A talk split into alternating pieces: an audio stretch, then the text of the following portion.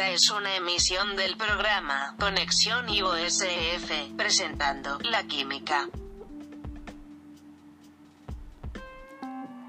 Bienvenidos, damas y caballeros. Buenos días, tardes, noches.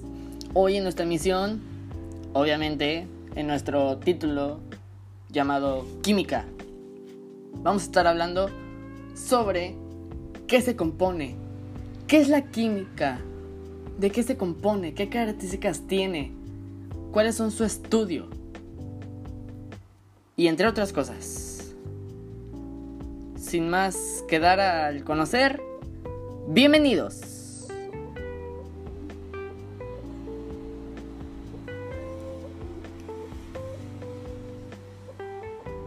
La química en la vida. La química día a día se utiliza en una gran diversidad de los materiales que son productos de los avances científicos. Por ejemplo, la ropa, el calzado que se usa, los productos para tu casa, higiene personal, etc.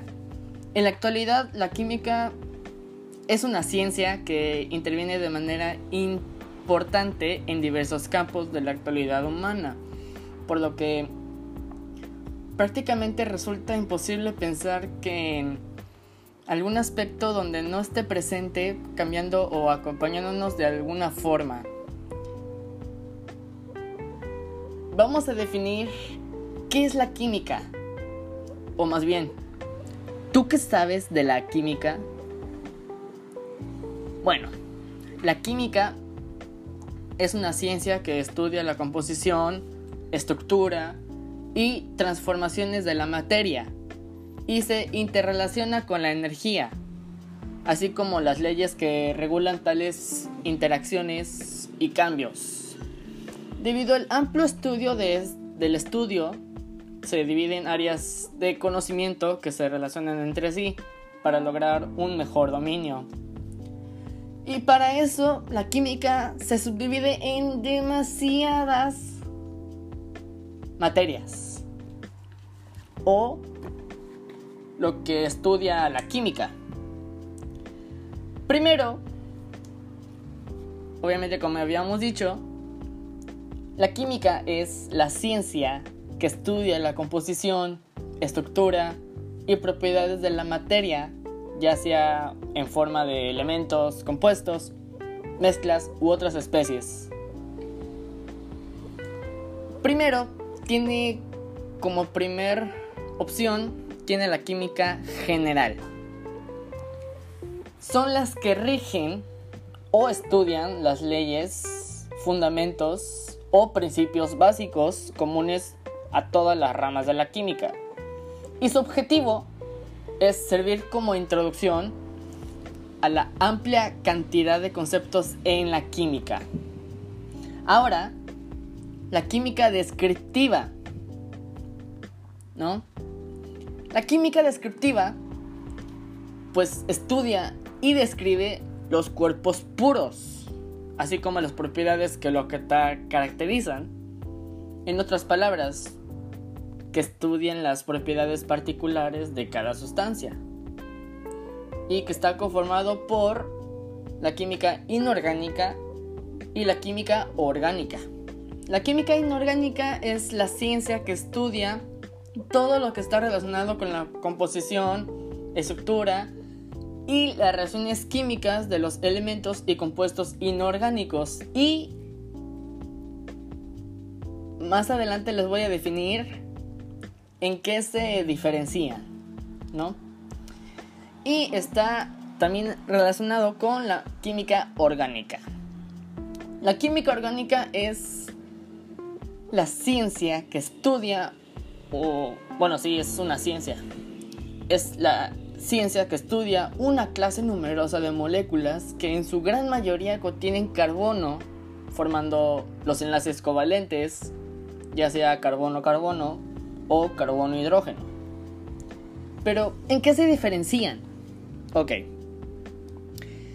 Estas dos ciencias que estudian en la química son las ciencias.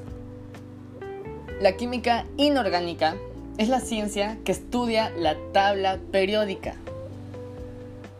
¿Ya? Y que no estudia todo lo del ser vivo. ¿No? Y que aparte no tiene carbono. Ahora, la química orgánica es la que estudia todos los procedimientos con el carbono y con la naturaleza para ser aplicada. Ahora está la química analítica. La química analítica estudia y utiliza los instrumentos y métodos para poder separar, identificar, cuantificar la materia. Identifica o cuantifica y puede construir el análisis completo o combinarse con otro método. La cual está conformada por la cuantitativa y la cualitativa. La cualitativa se emplea para determinar la cantidad de concentración o proporción de uno o varios componentes en una muestra. Es decir, se ocupa de cuantificar la materia. Y la materia cualitativa se dedica a la identificación de dichas sustancias presentes en una muestra. La físico-química se define como también llamada química física que es una materia subdisciplina, subdisciplinaria de la química, en la cual estudia la materia empleando los conceptos físicos y químicos. Química ambiental se denomina también como la química medioambiental, en la cual es la aplicación de la química al estudio de los problemas y la conservación del ambiente. La bioquímica. La bioquímica es el estudio de la composición química de los seres vivos, especialmente las proteínas, carbohidratos, lípidos y ácidos nucleicos. La división de la que ya les dije, pues tiene también una relación con otras ciencias. Y para poder estudiar los diferentes eventos que ocurren en la naturaleza y poder profundizar en ellos, se ha hecho una subdivisión del conocimiento en ciencias. De tal manera que es posible estudiar un mismo evento por medio de diferentes ciencias, que es química, física, biología, matemáticas, geografía, entre otras. Por lo que se dice que en las ciencias son interdisciplinarias, porque entre varias disciplinas resuelven una situación o un problema. Con las matemáticas se apoya como una herramienta que proporciona los elementos necesarios para poder interpretar y resolver problemas con la física. Con la física tiene una relación más estrecha, ya que ambas estudian la materia, ¿no? Que en la física ya primero se estudia el movimiento. Segundo, se estudia la energía. Tercero, pues ya, bueno, el bloque 1 se interdisciplina, o más bien se conoce el movimiento y los tipos de energía. Ahora, en el bloque 2 se rige o se conoce el estudio del, de todos los estados de la materia, que son los sólidos, líquidos y sólidos. Y los plasmas, pero los plasmas sí también entran, pero no tanto, porque ya los el plasma es lo que está afuera del universo. Y podemos definir, ahora sí, que la masa es todo aquello que tiene masa y ocupa un lugar, en el espacio. ¿Ya? En, otras áreas, como la medicina, botánica o biológica, pues la química permite entender cómo las plantas medicinales para la curación. También a partir de ellas se pueden tener tintas saborizantes, aromatizantes y otros productos.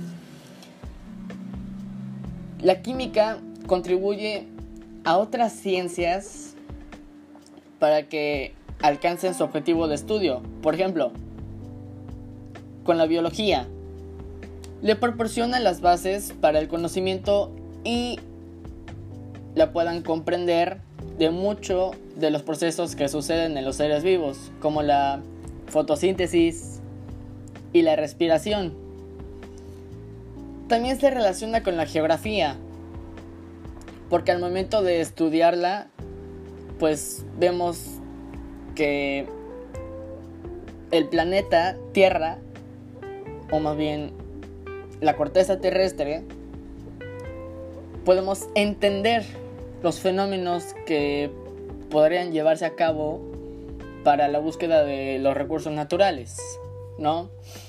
Que por ejemplo, que... Ah, abajo de mi tierra voy a encontrar eh, litio, ¿no? O voy a encontrar... Mm, no sé, carbono. Ejemplo. ¿No? Entonces, ahí está relacionado con la geografía. A la geografía le facilita los fundamentos para poder estudiar estas interrelaciones entre la corteza, la hidrosfera, la atmósfera, valorando la importancia del entorno físico. Pero para la construcción de cualquier objeto o producto es necesario aplicar estos conocimientos de diferentes ciencias y con el desarrollo de todas se ha logrado un avance significativo. El desarrollo histórico de la química. Como habíamos dicho antes, damas y caballeros, la química es la ciencia cuyo desarrollo se encuentra íntimamente ligado al de la humanidad y se puede asociar con el momento en el que el ser humano comenzó a utilizar herramientas y con ellas empezó a modificar su entorno para obtener ciertos beneficios. Por ejemplo, el Big Bang, el choque de los planetas, el descubrimiento del fuego, que lo vamos a ver más adelante, o tal vez no. Pero los primeros indicios de la química son de los egipcios, que aproximadamente antes del año 600 a.C., que quienes mediante la experiencia empírica y práctica fabricaban productos como pinturas, las cuales utilizaban como la estivina, como ponerse en los ojos como sombra, en la elaboración de la cerámica, en la fermentación, en las preparaciones medicinales como sosa y otras drogas. E incluso los sacerdotes eran los encargados de embalmazar los cadáveres. Ya luego más adelante, en el siglo VI Cristo, se desarrolló en Grecia un movimiento filosófico que, cuyo fin era buscar principios a través de los cuales se pudiese obtener una comprensión de la naturaleza y la constitución de la materia. Y después de ahí surgieron figuras para poder determinar cuál era la sustancia fundamental para la vida de esta manera. El primer filósofo era Tales de Mileto, el cual pensaba que era el agua. Anaxámenes, el aire. Heráclito, el fuego. Y Empedocles pensaba que todas las sustancias estaban compuestas de cuatro elementos. El agua, aire, fuego y tierra. Y que al poder interrelacionarse entre sí generaban el calor de la sequedad, la humedad y el frío. Por eso tenemos tanto frío, ¿eh? Ya, por eso. bueno, ya después, o años más tarde, en el año 6 antes de Cristo, Leucipo y Demócrito formularon una hipótesis diferente sobre la naturaleza de la materia, que postulando que naturaleza no era continua, sino discreta. Pensaban que la materia se subdividía en átomos, que significaba indivisible. Aristóteles no creía que en la existencia de los átomos, que por lo que desechó la teoría de Leucipo y Demócrito y propuso que los elementos y todas las sustancias están compuestas de la misma materia prima y que solo varían en la forma que asumían, incluyendo las propiedades como el color y la dureza. En el decamiento de la cultura griega por la conquista del Imperio Romano, se agregó la observación y la explicación de los fenómenos naturales, se restringió. Luego aparece la alquimia. La alquimia fue desarrollada en el año 300 a.C. al 1500 después de Cristo, en el cual los árabes recogieron esos conocimientos químicos ideas filosóficas de los griegos y el misticismo de los egipcios para dar origen a la alquimia, que por lo cual viene del cumos, que significa conocimientos científicos. Para los alquimistas, la meta principal era encontrar la manera de convertir los metales baratos por ejemplo, el plomo y el zinc en oro. Considerando que ellos como el metal era el metal perfecto. Ellos estaban encontrando, investigando, analizando métodos para poder prolongar la vida humana indefinitivamente y la piedra filosofal para liberar al cuerpo de toda enfermedad y renovar la vida. Y dice así que Harry Potter ya encontró la piedra filosofal. Y en eso sí, creían que estos cambios se realizaban mediante un agente transmutante que más tarde, obviamente como la conocemos, era la piedra filosofal, a la que le llamaron elixir, de donde se deriva elixir. Ellos pensaban que toda sustancia no solamente podía transmutar los metales en oro, sino también ennoblecer la vida todas las enfermedades. No pudieron lograr su propósito, pero en su busca aportaron métodos, técnicas y operaciones que son el fundamento de algunos procesos actuales como la destilación, la calcinación, la fusión y la cristalización empleadas en la industria, así como también descubrieron muchos hechos naturales y despejaron el camino a la experimentación. Los alquimistas pues comenzaron a declinarse porque sus teorías y las metas empezaron a ser cuestionadas. La, la troquímica, que se desarrolla del año 1550 a 1650.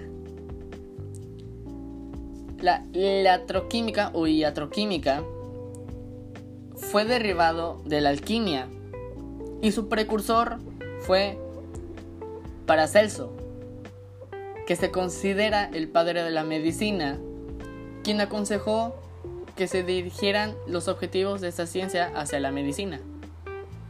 Para la curación de los padecimientos y el azafán de encontrar el elixir de la vida larga, debido a las enfermedades eran causadas por sustancias dañinas que se acumulaban en el organismo. Luego Livarius publicó el primer texto de la química en 1597 y descubrió el ácido clorhídrico, el tetracloruro de estaño, el sulfato de amonio y preparó el agua regia. También surgieron figuras como Galileo y Newton que además aportaron para el nuevo enriquecimiento del conocimiento y la importancia de la medida y cuantificación. La importancia de su trabajo en la cual se preservaron una gran cantidad de estos datos químicos que incrementaron y pasaron a ser más adelante científicos, los mejores científicos de la vida. Ahora, en el siglo XVII, no, perdón. 15. En el siglo XVII, en Francia, eh, Robert Boyle escribió el libro químico escéptico, en el que cuestiona el trabajo de los alquimistas, manifestando que la química se debería utilizar el método científico, debido a que no aceptaba las antiguas teorías acerca de la materia, que afirmaban que ésta estaba constituida por cuatro elementos, que era el agua, la tierra, el fuego y el aire, y se debe someter toda, toda, toda a la hipótesis,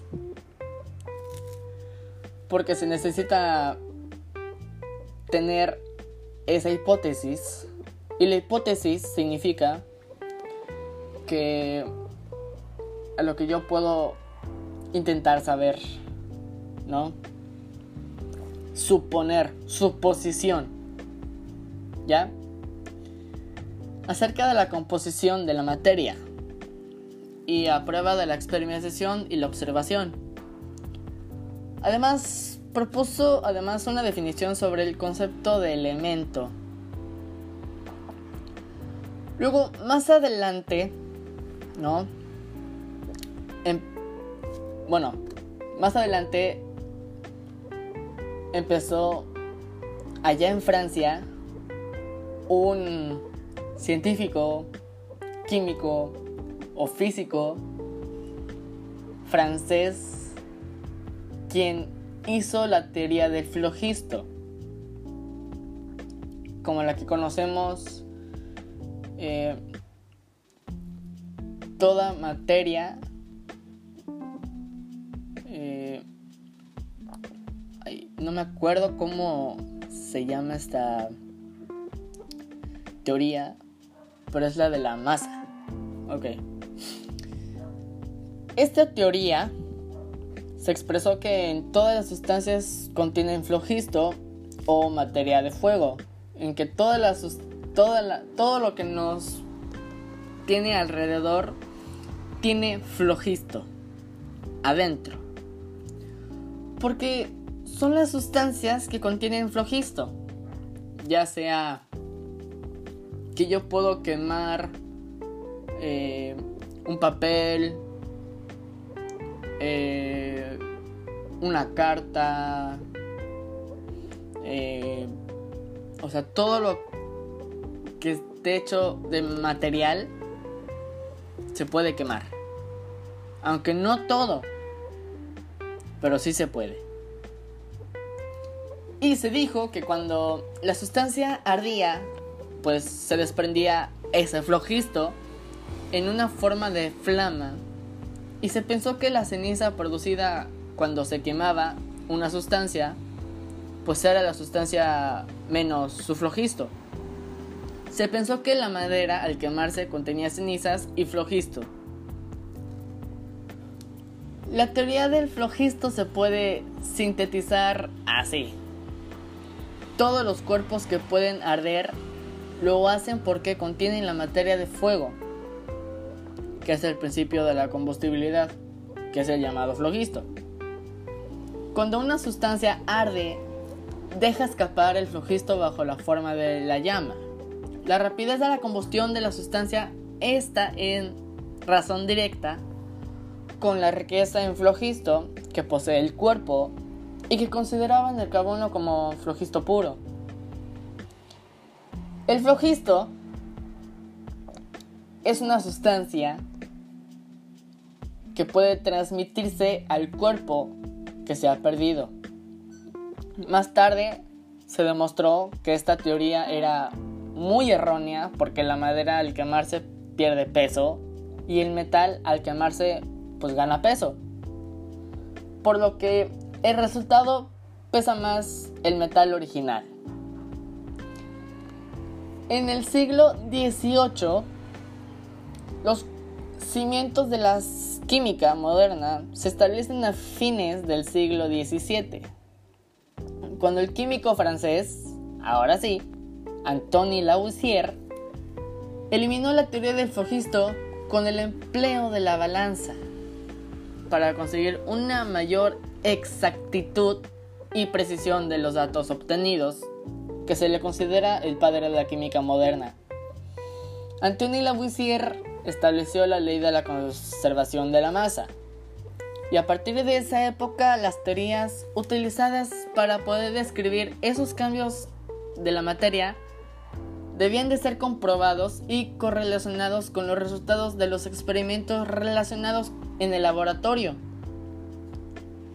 En el siglo XVIII, la proliferación de las aportaciones de la química surgió como una respuesta al reconocimiento como ciencia que de ella se estableció se descubrieron los siguientes gases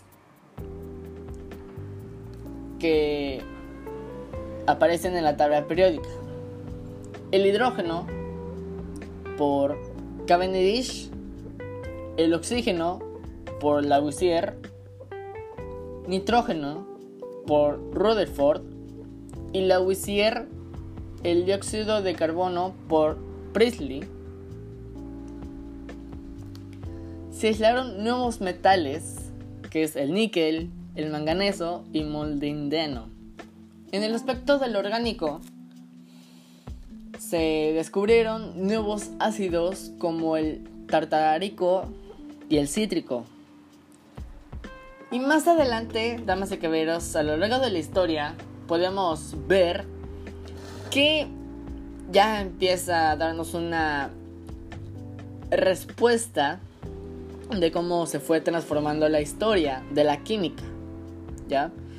Y vamos a estar nombrando algunos, pues, algunos científicos que lograron hacer su teoría atómica, que primero fue Dalton, en la cual emitió su teoría atómica sobre la combinación de átomos para dar moléculas.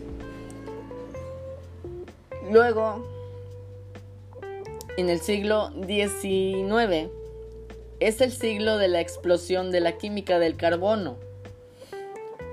Waller sintetizó la urea a partir de las sales inorgánicas cianato de armonio. Bantal estableció que el átomo de carbono es tetradeúdico y el aislamiento y síntesis de los colorantes cobró gran importancia. ¿No? Para principios del siglo XX se hicieron otros descubrimientos que han puesto a la química como una ciencia importante en otros campos, la cual un científico en el cual fue el padre de la tabla periódica fue Dmitri Mendeleev, que la cual hizo la primera versión de la tabla periódica. Luego, Williard Gibbs estableció bases de la termodinámica química. Becquerel descubrió el fenómeno de la relatividad y Marie Curie y su esposo continuaron con el estudio de la reactividad y descubrieron los elementos el radio y el polonio. Ahora, ¿qué es el método científico? El método científico es un conjunto de pasos que permiten obtener conclusiones fidedignas para explicar los fenómenos y sucesos que ocurren en la vida cotidiana. Y para poder establecer el método científico, primero se tiene que plantear un fenómeno o curiosidad de algo que se quiera saber y posteriormente recopilar esa información de dicho hecho que permita conocerlo y por último aplicar los pasos del método científico. Los pasos del método científico es que tiene como objetivo la explicación de las causas o los efectos de lo que ocurre a nuestro alrededor que ha sido necesario establecer la metodología que en la cual nos ayuda a lograrlo. El método científico tiene una serie de pasos a lograr para llegar a la explicación satisfactoria de un fenómeno entre los se encuentran las observaciones, las formulaciones de preguntas, la hipótesis, experimentación, la formulación de las conclusiones, a la cual de todas las conclusiones se llega a una teoría y a una ley.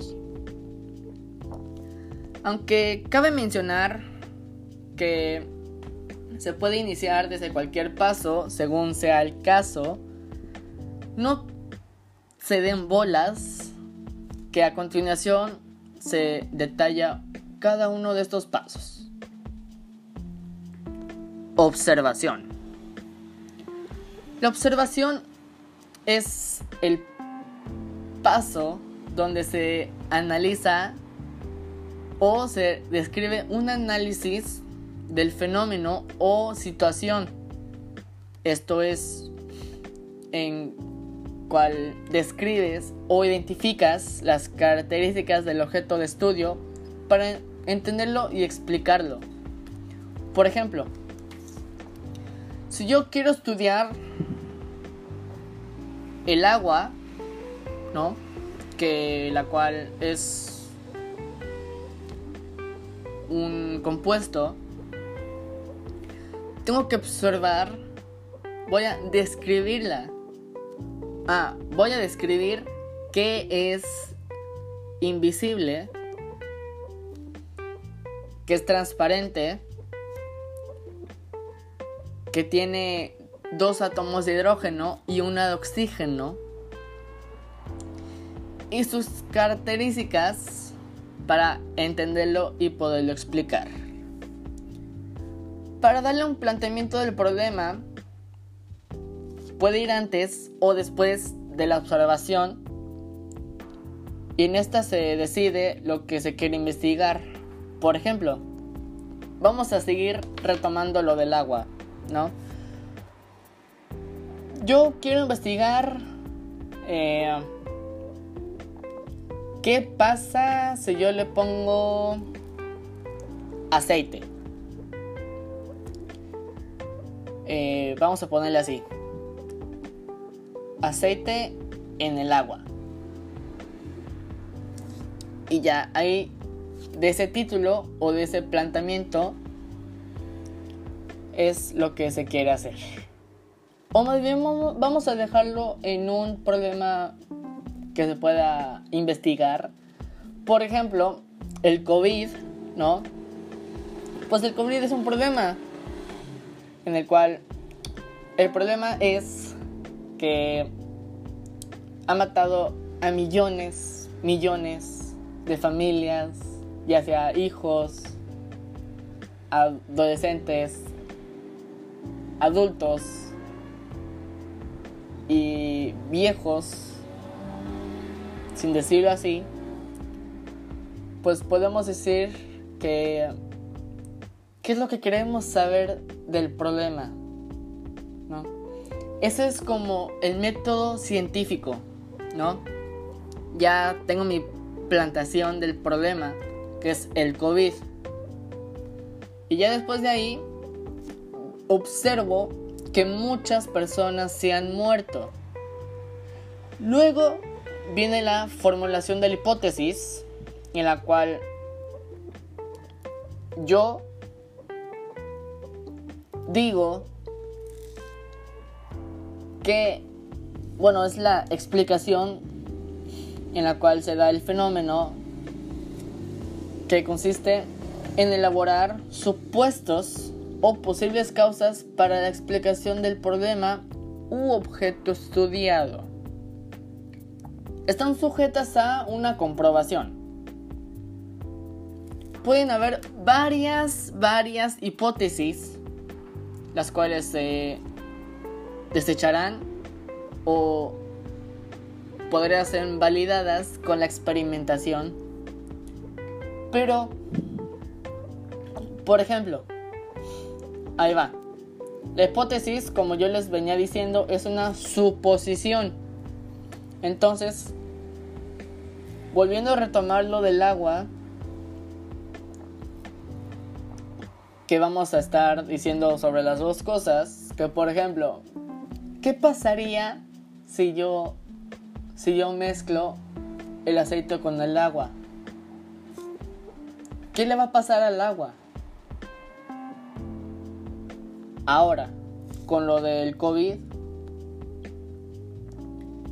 ¿qué pasará si yo antes de la pandemia empezaría a vacunar y no después de la pandemia?